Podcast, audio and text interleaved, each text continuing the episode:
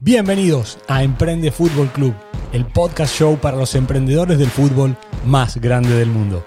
Mi nombre es Darío Drudy y soy el responsable de conectar a aquellas personas que se atreven a dar un paso más allá, que ven donde nadie ve y que crean una historia de éxito en una industria tan salvaje como la que gira alrededor de un balón. Aquí hablamos de fútbol, de negocios, de dinero, de emprender y de la mentalidad que se necesita para convertirse en la mejor versión de uno mismo. Así que sean bienvenidos a vuestra casa, a vuestro canal y al lugar donde lo imposible no existe. Empezamos en 3, 2, 1.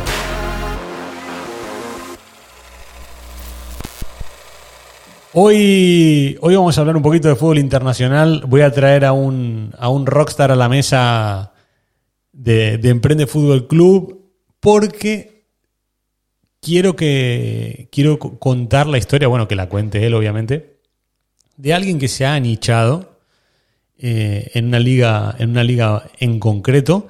Y, el motivo de esta charla, primero, es para que le, pongáis cara a la gente de mi comunidad que no tiene la, la suerte de conocerlo. Y además de que nos cuente su historia, quiero que nos empuje a encontrar nuevas ideas de ver donde nadie ve, para dominar un nicho, para dominar un mercado.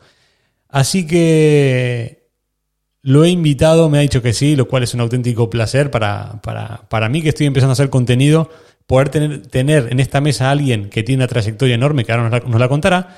Es por eso que hoy está en Emprende Fútbol Club el señor Irati Prat. ¿Cómo estás? Bienvenido. Bienvenido a Emprende Fútbol Club. ¿Cómo estás? ¿Qué tal, Darío? Pues un gusto hablar contigo, un gusto saludarte, un honor. Y nada, un placer. Al final, eh, bueno, pues eh, en este caso el fútbol italiano te abre muchas puertas, ¿no? En este caso estamos aquí y un gusto hablar contigo de, lo, que, de lo que quieras, de, cualquier tema. Eh, me abro totalmente. Vamos a, vamos a hacer un recorrido por tu carrera, pero me gustaría empezar que digas hoy qué estás haciendo, quién eres, para, para quien no tenga la, fortuna de conocerte y el, motivo por el cual hemos contactado. ¿Quién, quién eres? Sí. Mi nombre es, como he dicho es Irati Prat, yo soy, soy periodista, comunicador, eh, también historiador y también otras cosas, ¿no? Pero me dedico ahora mismo a, ser periodista como tal. Y bueno, soy uno de los directores de, de Soy Calcio, que es un canal de YouTube, yo diría medio de comunicación, ¿no? Eh, que trata el fútbol italiano en español, tanto en España como, como en Latinoamérica. También llegamos a público de otros países, por supuesto, que se acercan a nosotros, pero principalmente para, estas comunidades y somos un medio que transmite todo lo que pasa en Italia, sería Serie B, Serie C, eh, Serie D incluso, ¿no? Históricos que están perdidos en lo más profundo del, del calcio, Azzurra, eh, a través de redes sociales, a través de YouTube, a través de nuestra página web. intentamos acercar lo máximo posible, ¿no? Aunque el italiano es un idioma parecido, por supuesto, al español, pero nos saltamos esa barrera y lo acercamos a, la gente, que al final hay mucha gente que es aficionada al fútbol italiano, al calcio, ¿no? por la herencia de los 90, por supuesto, pero también por, por lo que se parece Italia a los países latinos, porque es un país latino más, y por lo que gustan sus equipos, ¿no? Milan, Inter, Juve, Roma, Lazio, Napoli. Así que nosotros somos ese intermediario, por así decirlo, que acerca directamente lo que pasa en Italia a, todo el mundo, en, que todo el mundo que quiera acercarse a, Soy Calcio. Hace mucho tiempo que, que, tu nombre, sobre todo en redes como Twitter y, YouTube, has pasado creo que a ser de parte de la comunidad fuerte de creadores de contenido de fútbol en España desde hace muchos años, pero ¿cómo, ¿cómo, es el recorrido? ¿Cómo has llegado a posicionarte, a posicionar tu nombre antes que Soy Calcio? como una, una persona más, jovencísimo, hay que, hay que recalcarlo, pero ¿cómo, ¿cómo ha sido el viaje hacia ese posicionamiento que la gente de Irati Prat es un creador de contenido eh, muy reconocible, muy respetado? La gente del, medio te, tiene una estima muy alta y, te considera una, de las personas fuertes de este cambio generacional de la, de la comunicación en el, en el, fútbol, internacional. Eh, pero me gustaría que nos cuentes. ¿Cómo, ¿Cómo llegas a ese posicionamiento? Ojo, ya tengo casi 26 años, ¿eh? Todo, todo muy rápido. Eh, sí, a ver, yo te, voy a contar un poco cómo empecé en todo esto, ¿no? Yo al final creo que tuve la suerte, ¿no? De, desde el principio, desde antes de, en España el proceso que haces, ¿no? Es estudias, acabas la escuela básica, ¿no? Pasas al instituto, en el instituto tienes dos años de, bachillerato, que es como se llama, ¿no? Antes de pasar al estudio universitario, que es cuando pues, eliges en este caso periodismo comunicación. Yo tuve muy claro eh, desde los 15 años que quería ser periodista, quería acercarme a hablar de fútbol a través del periodismo, ¿no? Eh, era una forma que me gustaba, pues todos los días yo al final eh, escuchaba, en mi adolescencia escuchaba la radio, ¿no? Los fines de semana, los programas nocturnos eh, que hay en la radio española, la televisión, por supuesto, de programas relacionados con el fútbol, y quería hacer eso también, ¿no?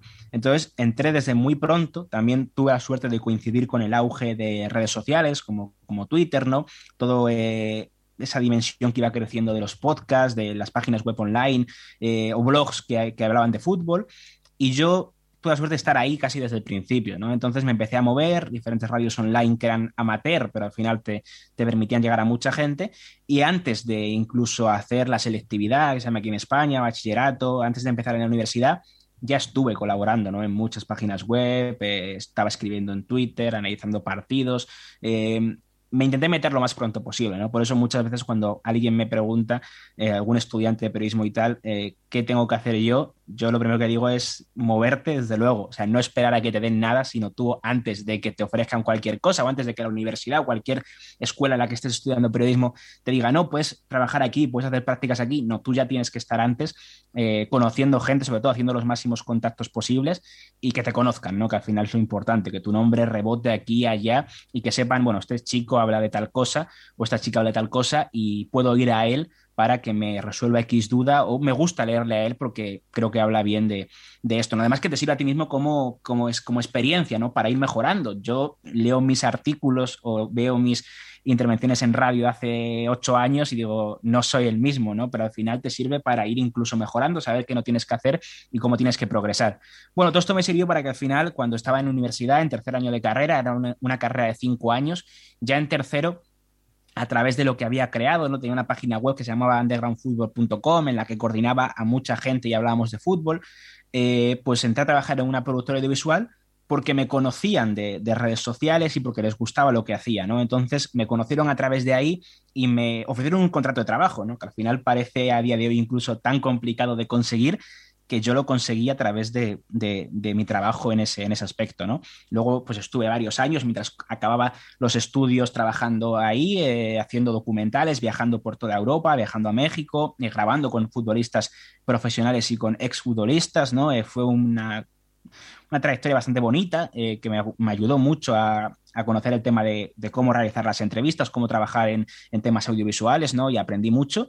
Y bueno, eh, una vez dejé esto, una vez acabé la carrera, estuve realizando también un máster en periodismo deportivo en Marca, en el periódico deportivo más importante de España. Estuve también trabajando en Marca unos, unos meses y finalmente decidí abrir Soy Calcio, ¿no? Porque mm, era un nicho, que ahora hablaremos un poquito de por qué este nicho, ¿no? Eh, fue una oportunidad de mercado, ¿no? Como se suele decir en el fútbol. Yo lo vi así, al menos. Me gustaba, por supuesto, y no te puedes meter a hablar de algo que no te gusta, porque al final no vas a ser capaz de transmitir o a la gente no le va a gustar lo que transmites, porque la actitud que le pones también obviamente es súper importante, pero me metí de lleno en ello con la intención de crear la comunidad o el medio de comunicación referencia en España y Latinoamérica para aquellos que quisieran saber qué pasa en el calcio. Y bueno, puedo decir dos años y medio después que creo que nos ha ido, nos ha ido bien. ¿Por qué Italia? ¿Por qué el nicho? ¿Por qué ahí no, te puedes escapar de la pregunta? No. Te, eh, la he puesto me la has puesto es un pase atrás, ¿eh?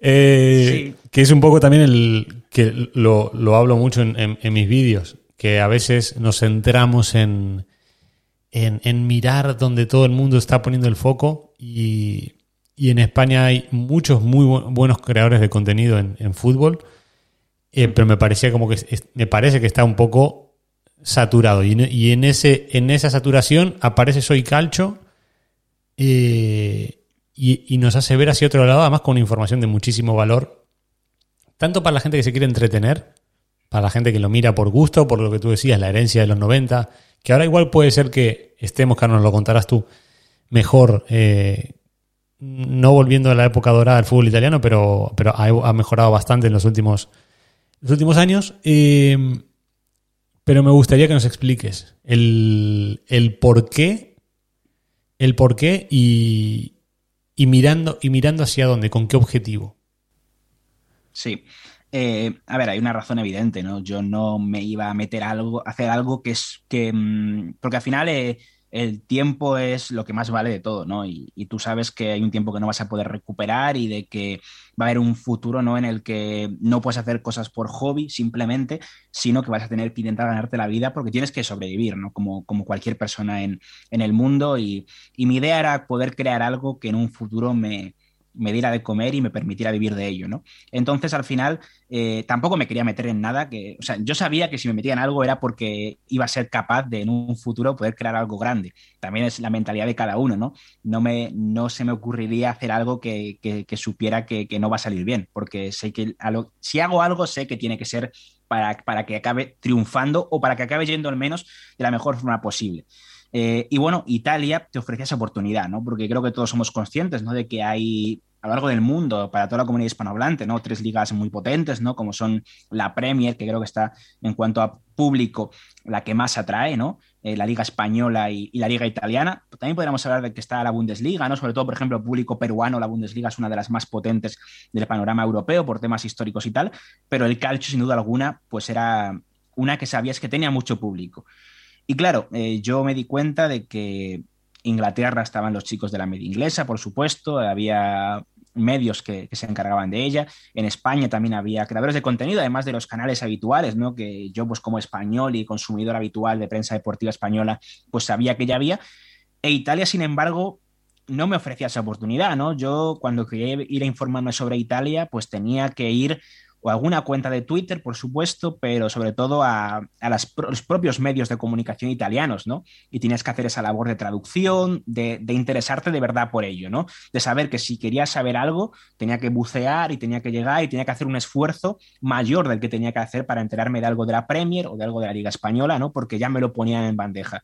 Y dije, bueno, pues si, si, hay otros medios que lo ponen en bandeja, el, eh, la, Premier League, la Liga Española, ¿por qué no creo yo ese medio que se lo ponga en bandeja aquel que quiera consumir el fútbol italiano? Y esa fue mi, mi idea primaria, sabiendo que no había ningún medio de comunicación exclusivo sobre el fútbol italiano, y yo quería crear, crear eso, ¿no? Y también al final tuve la suerte de, bueno, primero creamos la comunidad, ¿no? Como una página web, como redes sociales, enseguida, seis meses, dimos el salto a YouTube, Creo que somos una comunidad ciertamente pionera en este aspecto en YouTube, porque ahora han crecido muchos más canales, sobre todo después de la pandemia ha habido una, un florecimiento muy grande de canales, pero en aquel momento estaba la media inglesa, estaba Miguel Quintana, charlas de fútbol, digamos que había pocos creadores de contenido orientados al fútbol de forma periodística, me refiero, alejándote de pues DJ Mario, Papi Gaby, no eso, no challenge, no FIFA, sino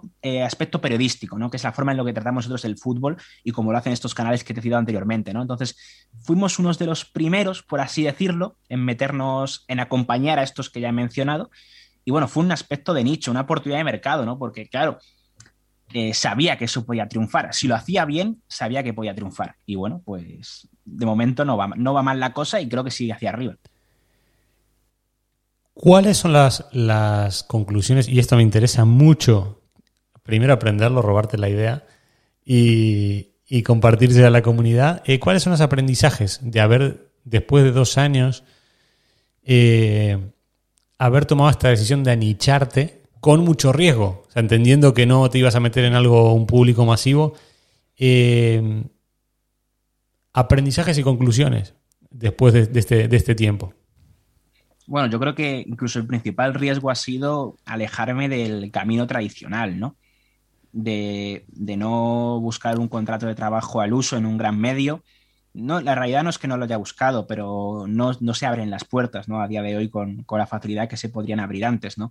También la crisis económica no ayuda, la pandemia no ayuda, pero digamos que cuando te alejas un poco de esto, luego también te cuesta un poco entrar, ¿no? Pero aposté todo a, a poder crear mi propio medio de comunicación Y bueno, el principal punto que he aprendido yo creo es que si no te lo buscas tú primero, nadie te va a venir a ofrecer nada, eso es evidente. Si tú no eres capaz de, crear tu propia marca, ¿no? Como, como periodista, como medio de comunicación, nadie va a venir a decirte, oye, ¿por qué no trabajas para mí? ¿O por qué no entras en mi medio de comunicación? No tienes que llevar eh, algo que ofrecer y creo que ahora mismo, a día de hoy, cuando yo voy a buscar trabajo, algún periódico o alguna radio, lo primero que ofrezco, mira, yo he creado esto y, y, es, lo mejor que tengo, ¿no? Que no es poco, creo, pero es lo mejor que tengo y creo que es una experiencia muy buena que además cada vez se va a ver a más, ¿no? Porque al final eh, también se habla mucho, ¿no? De experiencia, experiencia en medios de comunicación, cuál tienes eh, y si ofreces un canal de YouTube que ha sido, o un medio, canal de YouTube, un medio de comunicación que ha sido capaz de prosperar de la nada, creo que personalmente es, un, es algo muy, muy interesante, ¿no? Eh, bueno, yo creo que al final lo principal es cómo han ido cambiando, cómo han ido cambiando todo, ¿no? La forma de consumir de, al final creo que como comunicadores, como periodistas, eh, nos dirigimos siempre a un, público, ¿no? Tienes que dirigirte a alguien, si no, no estás comunicando, si hablas a, la pared, por ejemplo, no estás comunicando a nadie, ¿no? Entonces tienes que, comprender cómo funciona o cómo va evolucionando la, eh, la, nueva audiencia, ¿no? Y yo creo que cada vez em, pues se acerca más a estos nuevos creadores de contenido o a estas nuevas plataformas que son YouTube, que son muy sencillas al final, ¿no? Tienes en tu móvil una aplicación que entras y en dos clics estás buscando el contenido que tú quieres, que tú quieres ver, ¿no? Entonces, em, creo que es mucho más sencillo que estar esperando a, bueno, a las 7 de la tarde echan mi programa en la televisión, me tengo que sentar delante del sofá. Creo que esto en cualquier sitio lo puedes ver, en cualquier momento, y creo que ser capaz de adaptarte a esto, de entender eh, por momentos qué, qué, temas tienes que tratar, porque son los temas de actualidad, obviamente, porque son lo que te demanda tu, tu, tu, público, qué tipo de contenido quiere ver, si más análisis, si más actualidad, si más historia. Em, haber sido capaz de, de, comprenderla, ¿no? Pero sin duda alguna la mayor satisfacción es saber eh, pues cómo te van apoyando, ¿no? Cómo, cómo, cómo, cómo, ellos se van siendo, creo que esto es algo exclusivo de YouTube y de las nuevas y de las nuevas generaciones, ¿no? Cómo se sienten partícipes al final, ¿no? Saben que, en el fondo saben que para que tú crezcas les necesitas a ellos, ¿no? Y es, es, la, realidad. No puedes crecer solo, ¿no? Entonces ellos mismos se sienten partícipes y siempre son capaces de crear una comunidad sana y una comunidad mm, eh, que te empuja a ir hacia arriba, porque un creador de contenido sin su comunidad pues no es, no es nada. Para la gente que, no, se ha metido, que espero que sigan a Soy Calcho y que, que sigan haciendo crecer la comunidad de Irati, eh, ¿qué hace Soy Calcho? Para los que no, si alguien empieza de cero, eh, ¿qué tipo de información le da? Bueno, eh, nosotros eh, ofrecemos todo, si te soy sincero. Eh, bueno, a ver, tenemos actualidad, por supuesto, análisis de las jornadas, ¿no? De lo que pasa en la Serie A, de los equipos que participan, no análisis, cómo juegan, los futbolistas que destacan.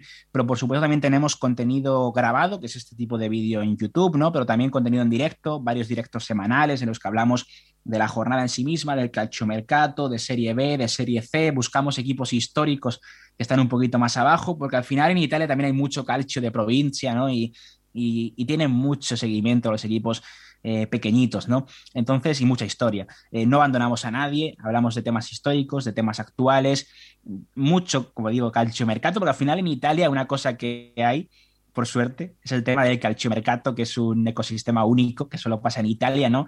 Y es que eh, lo que gusta allí, los rumores de mercado de fichajes y lo que participan los propios clubes de alimentar esos rumores con su relación con la prensa, es algo único, ¿no? Entonces, yo diría sinceramente que van a encontrar todo. Es mi sensación. Eh, creo que ofrecemos todo. Obviamente no podemos hablar de todo lo que pasa porque hay 24 horas al día y 31 días al mes en los que no podemos sacar 800 vídeos al día, pero de verdad creo que hacemos un contenido muy completo y creo que a, aquel que le gusta el fútbol italiano no echa nada de menos.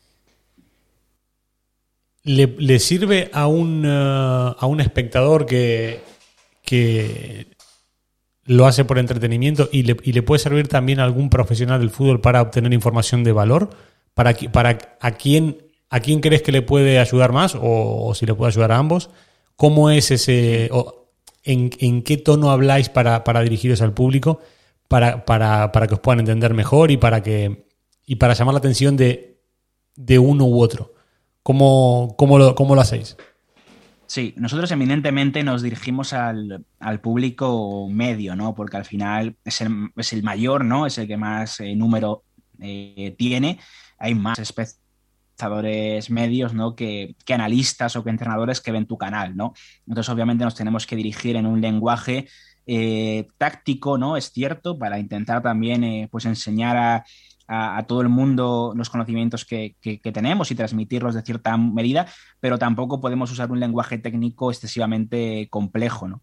Porque al final nos tiene que entender todo el mundo y tenemos que transmitirlo de la forma más sencilla posible. Yo creo que sí, creo que nos dirigimos y creo que podemos encajar nuestro contenido tanto en aquellos que han visto la jornada como tal, como en aquellos que no. Muchas veces nos llegan mensajes de aficionados que, que utilizan nuestros resúmenes o nuestros análisis para saber qué pasa en el calcio, ¿no? Porque no tienen tiempo para ver los 10 partidos o, para seguir la jornada porque a lo mejor están trabajando o a lo mejor el uso horario es diferente, ¿no? En su país y utilizan el vídeo de los lunes de Soy Calcio, por ejemplo, para, saber qué ha pasado ese fin de semana, quiénes han sido los mejores y qué han tenido que no, que no perderse, ¿no? Eh, pero también creo que puede servir para, para analistas, para, para scouts, para para cualquier tipo de persona que esté metida en el mundo del fútbol, no para ver un vídeo y decir, bueno, ya sé que tengo que fichar a este jugador, ¿no? Pero sí para estar tras la pista. Eh, este jugador está rindiendo bien toda la temporada. Obviamente tendrá su equipo de, scouts que se habrán dado cuenta de ello, pero también es una forma de decir, oye, mira, es que este jugador ha aparecido 10 veces en el 11 ideal de la jornada, es que a lo mejor no se habla mucho de este jugador de Udinese, pero es que este jugador de Udinese, por ejemplo, nosotros el año pasado elegimos como mejor portero de la temporada a Juan Muso, portero argentino de Udinese. Y creo que todo el mundo dijo, ¿qué es esto, no? Si, si, ¿Cómo no metéis a Donnarumma? ¿Cómo no metéis a Chesney? ¿Cómo no metéis a Handanovic? Bueno, es que nuestra sensación es que podemos ver, o vemos, mejor dicho, los 10 partidos de la, de la, jornada. Cada jornada vemos todos los partidos de la temporada.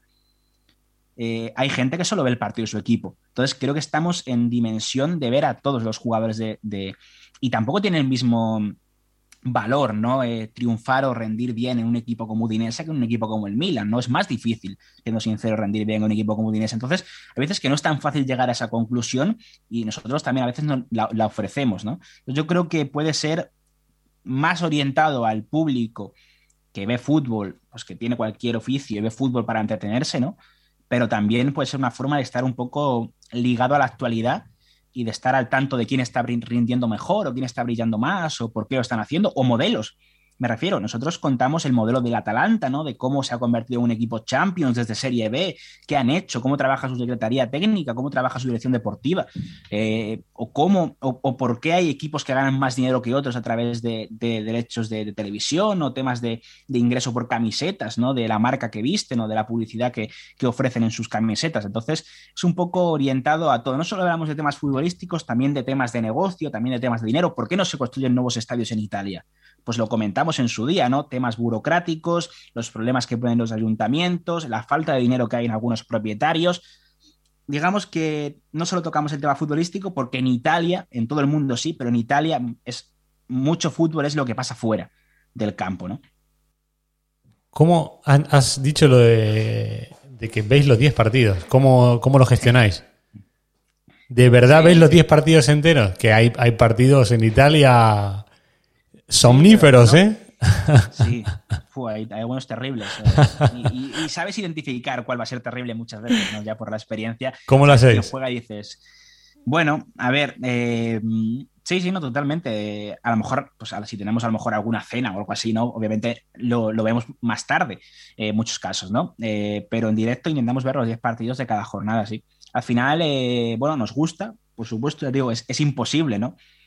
hacer algo que no te gusta porque si te gusta es mucho más fácil.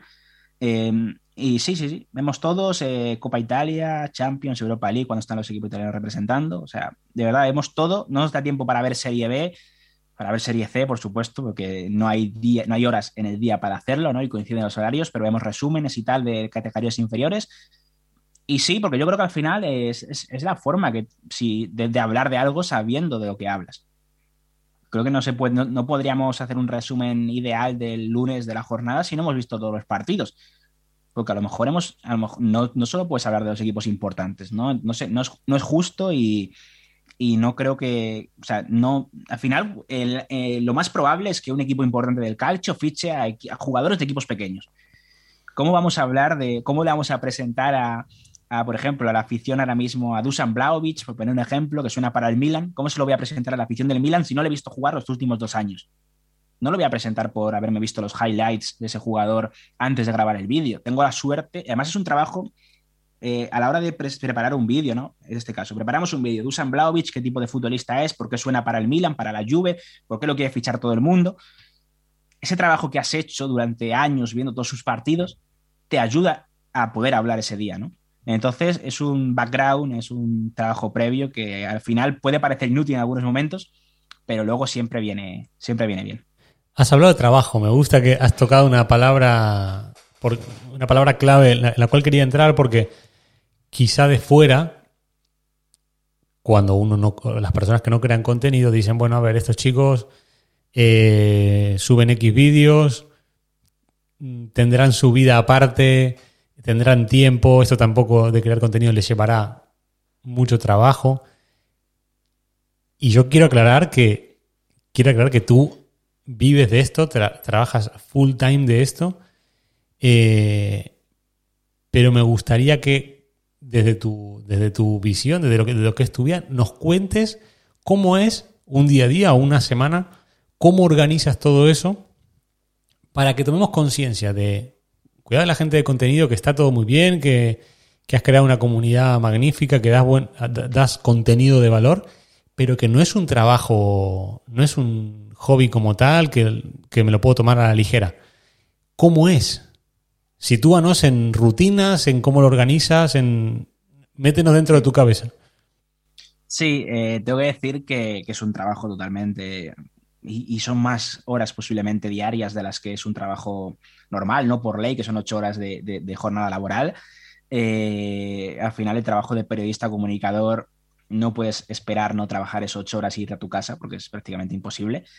Pero, pero sí, es verdad que no sé cuánto tiempo puede durar, las cosas como son, porque al final eh, yo estoy pudiendo dedicarme full time a esto por unos ahorros que tengo de mi antiguo trabajo y demás, ¿no? Porque todavía no es un proyecto viable, luego hablaremos de ello, supongo, pero no es un proyecto viable, ¿no? Y, de momento puedo hacerlo, ¿no? Quizás en un futuro no. Pero si lo, si lo quieres hacer bien, por supuesto, no puedo, no, no podía hacer tres horas al día y, esperar a ver qué salía, ¿no? Tenía que dedicar todo. Y lo que estoy haciendo. Yo, por ejemplo, eh, me levanto a primera hora de la mañana, eh, tenemos, eh, somos dos personas, José y yo en los que nos dedicamos de, todo esto y nos repartimos el trabajo, ¿no? Y al final tenemos que trabajar para redes sociales, para nuestras redes sociales, donde ponemos toda la información posible de lo que pasa en el día en Italia, ¿no? En, tiempo real o lo dejamos programado o... Pero para eso, obviamente, para poder transmitir toda la información, tenemos que revisar todo lo que pasa en prensa italiana, leer los periódicos de cada día, eh, leer las prensa, la prensa online, eh, ver los canales de televisión italianos. Digamos que tenemos una labor de, de, de ver qué pasa en Italia, ¿no?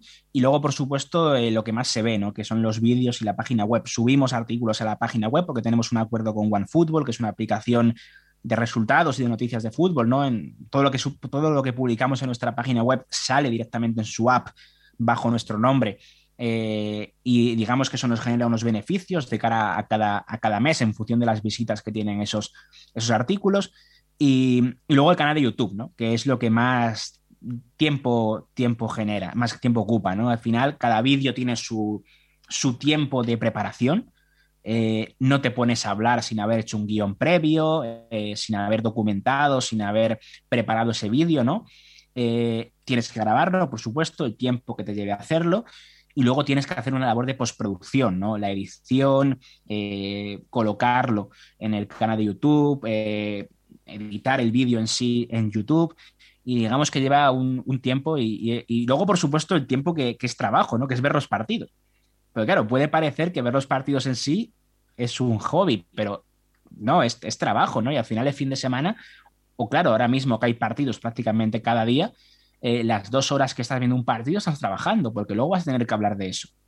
Entonces, tú imagínate un fin de semana que la jornada empieza a las 3 de la tarde en Italia los sábados, acaba a las 10 de la noche y los domingos empieza a las 12 y media de la mañana y acaba a las 10 y media de la noche.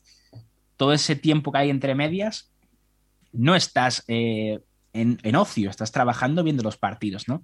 Entonces al final es un no parar, eh, no sé cuánto tiempo es sostenible, ya te digo, pero de momento sabíamos que para intentar que esto funcionara había que hacer, había que dar todo. Al menos que, por ejemplo, si algún día, pues por lo que sea, hay mala suerte, ¿no? Y, no ha funcionado, que cuando se acabe digas, bueno, al menos sé que, no me dejé nada por, por dar y, que, hice todo lo posible porque esto fuera viable. Viabilidad. Me vuelves, me, das, unos pases de unos pases al hueco espectaculares. Eh, la, charla va tomando forma a medida que va, que, va avanzando. Eh, para la gente también que nos escucha, temas de viabilidad económica, eh, con todo lo que estás contando, has creado un, trabajo propio con una visión, el mercado se mueve muy rápido, pero ¿dónde crees, eh, la pregunta va orientada hacia dónde crees que, que va el futuro de la comunicación a nivel de viabilidad económica? Puedes hablar de tu caso de Soy Calcho, puedes hablar de, todo el ecosistema creadores de contenido en fútbol que, que conoces a muchos de ellos y, tienes, tienes eh, mucho conocimiento al respecto. ¿Cómo es hoy eh, la, viabilidad del sistema económico en este tipo de proyectos? Sí, yo te comentaba antes de grabar, ¿no? Creo que la, única forma de que sean viables los proyectos, en este caso en YouTube, ¿no? Eh, son que tu comunidad sea lo suficientemente fuerte como para ser consciente de, de que la necesitas y de que te apoye, ¿no? A través de membresías, a través de pagos mensuales, ¿no? Por, por ser miembro del canal y apoyarlo, a través de donaciones en los directos, de donaciones por PayPal, etcétera, etcétera. No creo que, ellos asuman esa responsabilidad, esa conciencia, la única forma de que así sea posible, ¿no? Porque a día de hoy, pues los pagos que, ofrece YouTube por visualizaciones y tal, eh, no son muy altos y además eh, te hacen depender, ¿no? Eh, si sabes que X contenido da visualizaciones y a lo mejor un contenido más reposado, más de temas históricos, más de temas de, economía, de profundidad, no dan tantas visualizaciones, a lo mejor dejas de hacer ese tipo de contenido y te centras solo en rumores de fichajes y tal, porque, porque tira más, ¿no? Y no puedes depender solo de las visualizaciones, porque al final te lleva a lo que ha pasado en el medio tradicional, ¿no? Que es depender del clic, y eso ha empeorado, en mi opinión, muchas veces el nivel de, de, periodismo y el nivel de contenido que, que se ofrece, ¿no? Entonces se trata de, encontrar el término, el término medio. Bueno, a ver, ahora mismo soy calcio, obviamente no, no es viable, ¿no? Y creo que también hay una, hay una idea de que hubo un momento en el que hubo un boom de YouTube, ahora boom de Twitch, y lo que estuvo, lo que pasó en YouTube en su día está pasando en Twitch ahora, ¿no? Todo el mundo cree que se puede crear un canal y, que en dos meses va a estar viviendo de ello y va, a tener mucho dinero, ¿no? Y no es verdad. Eh, obviamente, si lo haces bien, si eres un gran comunicador, puedes llegar a, ser Miguel Quintana, la media inglesa, ¿no? Que, han tenido éxito y pueden decir, ¿no? Que les funciona. Pero nosotros, por ejemplo, por tener 53.000 suscriptores, no vivimos de ello, ¿no? Y es una meta muy difícil de alcanzar. Entonces, al final tienes que plantearte y, ser consciente de que muy poca gente, para la cantidad de, creadores de contenido que hay o que empiezan, llega a una meta, ¿no? No es, como el fútbol profesional, o sí, ¿no? De que hay muchos chavales que empiezan de pequeños a querer ser futbolistas profesionales y solo llegan muy pocos. Entonces es una forma similar, en Twitch pasa lo mismo, ¿no? Hay mucha gente que empieza a streamear, a jugar a videojuegos y tal, pero los que viven son menos de un 1%, ¿no? De todos los que streamean en Twitch cada, cada día. Entonces, hay que ser consciente de ello, de que hay que ir poco a poco, eh, es muy sacrificado, por supuesto que sí, pero nada te asegura que vas a acabar viviendo de ello. Tienes que tener eh, convicción, eh, trabajo constante, pero también una pellizquita, una pizquita suerte. Creo que sin suerte no vas a ningún sitio en, ningún ámbito de, la vida. Twitch. Tengo la sensación, y me gustaría, tú tienes mucha más experiencia y estás mucho más metido en el medio. Tengo la sensación de que Twitch puede terminar Twitch o plataformas que, aparezcan con un formato similar eh, de streaming en directo que puedan acabar siendo la plataforma en la cual eh, se retransmite el fútbol y que el espectáculo venga alrededor de quien, quien sea capaz de streamear en directo un partido de fútbol y acaparar la atención de sus comunidades. Igual es una locura, hmm. pero me cuesta ver el modelo actual con todo el revuelo que ha pasado con el tema de la Superliga, los derechos. Eh, me cuesta ver en un modelo actual el hecho de recuperar a, la audiencia, sobre todo los jóvenes, eh, sentándolos delante de una tele a una hora en concreto, eh, teniendo que pagar 50, 60 euros al mes para poder tener los, los canales de pago de fútbol. Me cuesta verlo. Y lo que veo muy claro es que las comunidades de los, de los, que, de los creadores de contenido que mueven mucha gente son los que haciendo match, partido en directo, creadores de contenido, ahí va, ahí va a haber algo, puede pasar algo fuerte. Y que Twitch pueda o permita, los derechos permitan ser retransmitidos por Twitch. ¿Tú cómo ves el, futuro? Y, te, redondeo la pregunta, quizá para no ser tan específico, pero ¿hacia dónde crees que, hacia dónde crees que va eh, la industria del entretenimiento, de la creación de contenido y de fútbol? ¿Qué, opinión tienes al respecto? Sí, yo también creo que al final se está personalizando, ¿no? O sea, me refiero que mucha, mucha gente ya ve eh, a, X creador de contenido, en caso de videojuegos, por ejemplo, no por el videojuego al que juegue, es una forma de llegar a él, sí, pero Ahí voy. al que juegue, sino por quién lo hace, ¿no? Ahí voy. quién es la voz que está entreteniendo, ¿no? Entonces creo que en fútbol puede pasar igual. ¿eh? Hemos visto ejemplos hace poco, ¿no? De, de Ibai comentando partidos de un Athletic Club Real Sociedad, por ejemplo, que, que posiblemente mucha gente, mucho público latinoamericano, ¿no? Que le sigue a él, no tuviera en mente ver ese partido, ¿no? Pero como lo está comentando Ibai, puede llegar a, a él, ¿no? Y me pareció una gran estrategia de marketing, en este caso de, la liga, ¿no? De poder acercar a otro público que seguramente no vería ese partido, sino a través de él, ¿no? Incluso hace poquito hubo un partido que retransmitieron retransmitieron en Twitch con imágenes y todo, que creo que fue este encuentro precisamente, está el Athletic Club Real Sociedad, ¿no? Eh, creo que es una forma de verdad muy, muy interesante, porque al final eh, una forma de, llegar a, ese deporte es quien te lo está contando, ¿no? Si te gusta quien te lo cuenta, es mucho más fácil y posiblemente Ibai, y, sin ser crítico, ¿no? Pero es peor comentarista o peor narrador de fútbol que muchos que hay en televisiones que tienen los derechos, ¿no?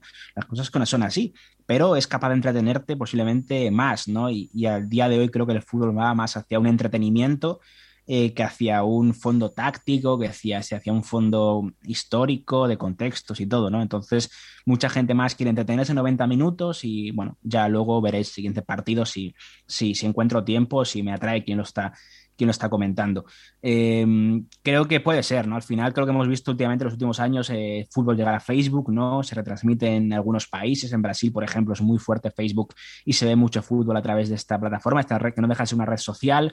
En Twitter también hemos visto algunos experimentos de algunos partidos de fútbol. Eh, Amazon cada vez está entrando más fuerte, ¿no? También en este aspecto. Eh, veremos si en un futuro, pues vemos a plataformas como Netflix, como, como HBO, ¿no? En, en, estos, en estos líos, pero Amazon, sin ir más lejos, está invirtiendo en el fútbol, ¿no? No solo en temas de documentales, Manchester City, Tottenham, sino en temas de, de retransmisión de partidos y de derechos. Entonces, yo creo que sin duda alguna, ¿no? Al final, el, en este caso, el dinero va cambiando eh, en todos los aspectos, ¿no? El dinero ahora mismo siempre lo ha tenido pues casas tradicionales, ¿no? Movistar, Canal Plus, por hablar de España, Media Pro, pero Amazon también tiene dinero y en algo tiene que gastarlo, ¿no? Y en este caso sabe que el fútbol a través de los derechos de televisión puede ser un negocio rentable.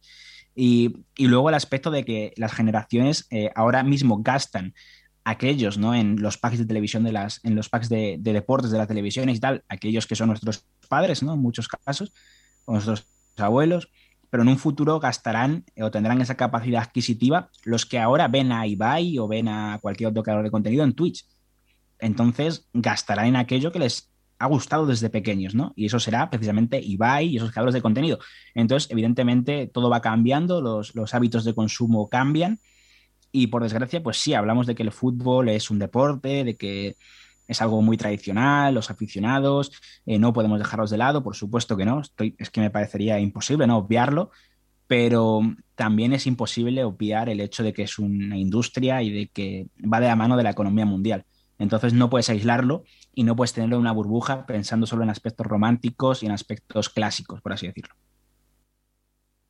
Vamos a hablar un poco de ti, de tu. Me gustaría que nos compartieras tu, tu, mentalidad, porque me parece muy interesante lo que, cómo has planteado la situación de Soy Calcho.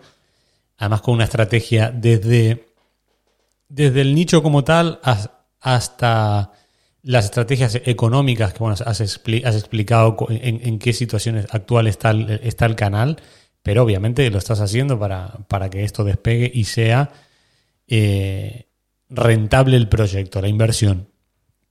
Háblame de tu mentalidad. Me gustaría que los chicos y las chicas que nos están escuchando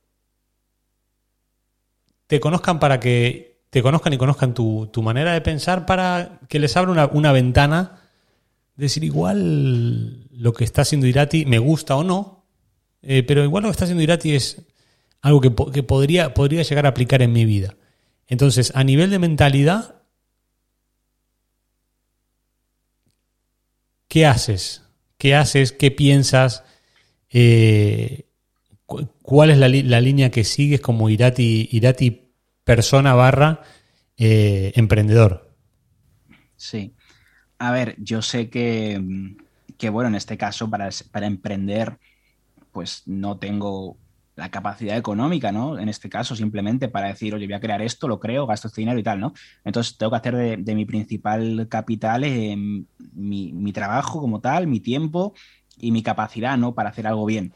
Porque sé que no puedo plantar dinero y esto ya funciona, ¿no? Tengo que haberlo conseguido desde cero y llevarlo a, eh, a través de meritocracia en este caso, ¿no? Eh, llevarlo hasta, hasta arriba, ¿no? Por hacer un símil con la Superliga, por ejemplo. Tengo que, clasificarme, ¿no? No puedo directamente plantarme entre, entre los grandes. Bueno, en ese caso creo que no es por, no, no quiero parecer, no como, que me falta modestia, ¿no?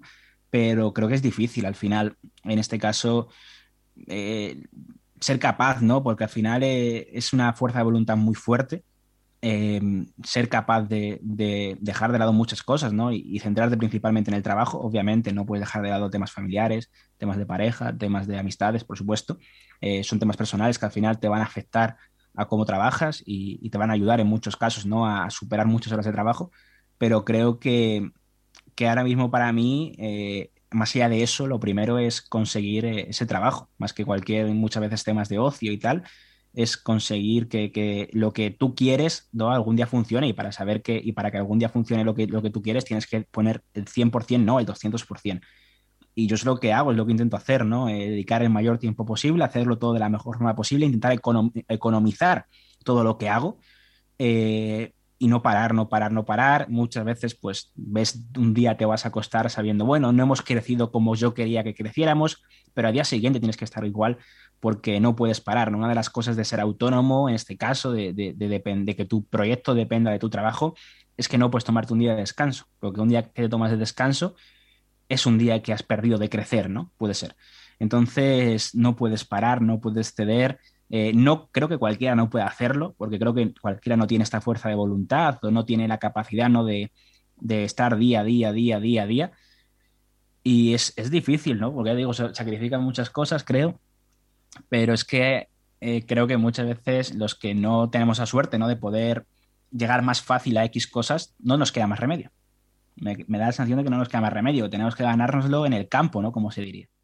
Me gusta mucho, me gusta mucho tu relato, tu historia, eh, y ese es uno de los de los de los principales mensajes que a mí me gusta transmitir en, en este canal, porque al final lo que se suele hacer es traer al que te cuenta la historia bonita. Y sí, porque yo vivo esto y soy profesional y podrías haber contado la misma historia sin abrirte tanto. Y el hecho de que te hayas abierto y hayas hablado de situación real, de números, de, de, lo que implica, me encanta, te lo agradezco de corazón, eh, me, parece, me parece tu relato eh, oro para, para, para que si hay alguna, alguna persona que quiere empezar a crear contenido, que dice, yo veo a estos de YouTube, lo veo Irati en Soy Calcho y mira que bien vive y mira que... Cuidado. Me gusta contar la realidad y me gusta que, que compartas eh, cómo es el día a día, a qué te ves expuesto. Me, impactó mucho lo que, lo que hablabas un poco de la, no, sé con qué palabra lo has dicho, pero un poco la esclavitud de, de YouTube, de jugar un poco en base a las visualizaciones, que es un tema que yo tengo, me cuesta mucho, eh, lo, he contado en, varios vídeos, que mi formación en tema de, creación de contenido y de negocios viene muy influenciado por, por la escuela mexicana, que es como la yankee, pero traducida al español. Eh, y hay muchas, tenemos muchas, no peleas, pero mucho conflicto sobre el contenido viral y el contenido de valor. Y ahí hay una línea, ahí hay una línea muy fina entre decir, bueno, prostituyo mi, mi contenido para ser más visto. A mí, por ejemplo, tenéis vídeos de, sobre todo de historia del fútbol italiano, que son oro molido. Oro molido. Yo he jugado en Italia a nivel, a nivel, a nivel amateur, en, en, en Chelenza, en Diletante, Serie D. Eh, con muy poco éxito, a, la vista está. Eh, pero lo he vivido, he vivido en Italia, he vivido en Milán, he vivido en Bari. Eh, sé todo lo que... me, pone los pelos de punta todo lo que estás contando, porque hay cosas que, que pasan solo en Italia. Pasan solo en Italia. Yo he, estado en partidos de en partidos de, de, de diletante de serie D con 15.000 personas. Campo del Brindisi, que teníamos que ir escoltados por la policía, eh, que llegabas a los campos de la zona de Nápoles y te recibían a piedrazos. Eh, partidos de fútbol, para el, para el que le guste el fútbol de verdad, Italia es un lugar con historia, con, con tradición, pasan esas cosas de calciomercato que es verdad muy alimentado por los clubes, que igual en otros países es como mucho más hermético. Eh, y me sabe muy mal que hayan, que justamente el contenido de más valor que, igual no solamente en tu canal, sino en otros, eh, el contenido de mayor valor es el que menos visualizaciones tenga y la plataforma, obviamente, porque al final es un negocio, diga, mm, esto no, esto no lo pago. O te pago menos o tienes que salir a contar que Cristiano se tintó el pelo, que tuvo un hijo, no sé cuánto, cosas superfluas y al final has, dado, has dado en la clave. Creo que Internet nos ha abierto una ventana muy grande para poder hacer el contenido que nosotros creamos. Y no caer en la prostitución de, la, de, los, de algunos medios televisivos que al final hacen telebasura. ¿Por qué? Porque es lo que más atrae. Entonces al final lo, que, lo que estás haciendo es nivelar hacia abajo la, capacidad de la gente. Porque al final le, das más basura y más basura. Y más basura porque lo, lo más visto. Y más basura. Y para abajo. Me, la verdad me... Es un tema que a mí me, me, genera mucha sensibilidad y la verdad te, te, te agradezco enormemente cómo, cómo lo has explicado y creo que has abierto una ventana para, para mucha gente que escuche este, este programa. ¿Eh? Fíjate, eh, esto le pasa mucho a cualquier creador de contenido, me refiero. Yo he explicado que hay que dedicarle muchas horas, ¿no? Posiblemente haya gente a la que no que tenga más suerte, ¿no? Acierte más en los contenidos o hable de temas más virales, ¿no? Y posiblemente le cueste menos llegar a, arriba, ¿no? Eh, pero a canales como la media inglesa, Mil Quintana, que sé que le dedican una cantidad de horas también ingente a que sus canales vayan, vayan bien, les pasa lo mismo, ¿no? Cuando no hablan de un tema que no es mediático puramente, ¿no? Pero que tiene más profundidad o que, o que, o que es una cosa diferente, por mucho que esté más trabajado. Te, cuesta mucho más preparar un vídeo sobre el ascenso de la Ternana, en este caso, que ascendió batiendo récords a Serie B, que hablar de que Cristiano va o no a fichar por la Juve o va a seguir o no en la Juve, ¿no? Te cuesta muchísimo más, muchas más horas preparar ese vídeo. Y tiene muchas menos visualizaciones. Pero al final, tú como creador de contenido, eh, yo hago, sinceramente, hacemos una de las cosas buenas que tiene YouTube o en este caso crear tu propio canal o tu propio medio, es que puedes publicar lo que tú quisieras consumir, ¿no? Entonces, eh, yo no quiero ¿no? hablar solo de cosas mediáticas.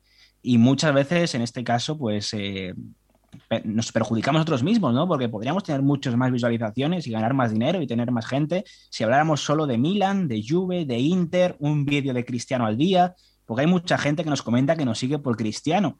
Y es verdad, ¿no? Porque mucha gente sigue a futbolistas más que a clubes. Y Cristiano se va mañana a United de nuevo y mucha gente se va de nuevo a ver la Premier, posiblemente para ver a Cristiano, ¿no? Pero no me siento cómodo, ¿no? Hablando solo de, tres equipos, porque es eso, no puedo ser soy calcio si solo hablo del Milan, del Inter y de la Juve, que son los que más gente tienen. Y como tú comentas, ¿no? Al final el Palermo está en Serie C y estuvo en Serie B con 20.000 personas por partido. Eh, es imposible obviar las realidades, ¿no? Porque es mucho más que eso, que los equipos, que los equipos grandes son los importantes, por supuesto, y son los que más gente atraen, pero tampoco ellos serían nada, ¿no? Sin todo lo que es la base del, del calcio. Qué dilema. Pero bueno, seguiremos, seguiremos, seguiremos empujando. Eh, para cerrar, Irati, eh, una manera muy, muy típica en el programa es eh, una especie de reflexión. Antes era un consejo no solicitado, ahora es una reflexión. Ha, mutado un poco el término. me gusta que la gente que viene al programa haga pensar a la comunidad. Y diga, lo que plantea Irati igual, de acuerdo o no con él, pero me, ha ayudado a reflexionar. ¿Qué le dirías? Tienes, mucha gente delante, miles y miles de personas viendo, escuchando, viendo esta entrevista en YouTube o, escuchándola en Spotify, en los medios de podcast. ¿Qué le dirías? Bueno, supongo que, muchos querrán ser comunicadores, ¿no? O creadores de contenido es verdad que, a ver, a mí muchas veces me han preguntado, ¿no? En entrevistas que me han hecho periodistas, eh, gente que quiere ser periodista, ¿no? Que están en la carrera y tal. Bueno, ¿qué consejo le darías a un joven periodista y tal? Y es verdad que al principio siempre decía lo mismo, ¿no? Decía, no, si te gusta el periodismo, pues aunque te digan que no hay trabajo y tal, eh, estudialo, eh, porque posiblemente si vales lo encontrarás. Y te soy sincero, yo me he encontrado que con el tiempo no es así, ¿no? Entonces, eh, últimamente he cambiado mi discurso y sinceramente yo lo que le digo a la gente es que si de verdad te gusta el periodismo, hazlo, por supuesto que sí, pero sé consciente de que aunque valgas, posiblemente no vas a encontrar trabajo, porque yo me considero sinceramente que, valgo y que hago un buen trabajo, pero no he sido capaz de que se me abra ninguna puerta, ¿no? O porque no tengo eh, los contactos necesarios, o porque no he estado en el momento adecuado, o porque directamente la economía ahora mismo lo hace inviable, ¿no? En los grandes medios de comunicación. Entonces les diría sinceramente que antes de, meterse de lleno en el mundo de la comunicación, eh, se paren un poquito, lo piensen bien y, vean cuál es la situación económica en, su país respecto a este mundo de la comunicación, porque a día de hoy es uno de los sectores más complicados y más difíciles laboralmente. Entonces puede parecer muy bonito desde fuera, pero ya lo he explicado yo. O sea, soy calcio, que puede ser una de las cosas más grandes que se vean desde fuera, no es ni mucho menos algo viable. Y al final, para, vivir, no se trata solo de vivir de sueños y de vivir de mañana voy a trabajar de esto, ¿no? sino que tienes que trabajar como tal. Entonces, no, no, no que lo abandonen, no digo eso, sino que reflexionen, que lo reflexionen, que se paren un momentito y, que piensen que al final es su vida la que está en juego, ¿no? Su vida es de saber cómo se van a ganar el pan y que valoren un poquito todo y ya está. ¿Dónde pueden seguir a Soy Calcho, a? ¿Dónde podemos sumar un poquito a, la comunidad de, que estás construyendo? Pues nos pueden seguir en YouTube, en Soy Calcho como, como canal. Eh, ponen Soy Calcho y sale de, tirón, no creo que haya otro. Eh, en nuestra página web, soycalcho.com y también en nuestras redes sociales, eh, arroba soycalcho. En Facebook también estamos, en Twitter, en Instagram. mi Twitter personal es arroba iratiprat. Tampoco hay muchos más Irati Prat en el mundo, así que me encontraréis fácilmente. Y bueno, pues en cualquier red social nos, vais a, nos vais a encontrar. Irati, mil gracias. Mil gracias de, corazón por, por, haberte abierto. Espero que bueno, que, te haya también a ti servido un poco de para, para, para contar lo que no se cuenta. No, no creo que hables de estas cosas en el canal. Eh, entonces, me, espero que te haya a ti también eh, te haya llevado algo también de esta charla y, desearte lo mejor. Yo sé que, va, que, es, el, que es un momento complicado, pero el, valor que tú le das a, que le das a, tu comunidad, a la gente que, que, te sigue, eh, está muy por encima de lo que, de lo que hoy genere y sé que el, fútbol, en este caso, te estoy convencido de que te va a poner en un lugar eh, de privilegio, de corazón. Muchas gracias Darío, el placer ha sido mío, un honor la, la invitación y poder charlar contigo, me ha gustado mucho y pues nada, cualquier persona que haya visto esto y que quiera ponerse en contacto ya sabe que, lo puede hacer y nada, de nuevo muchísimas gracias.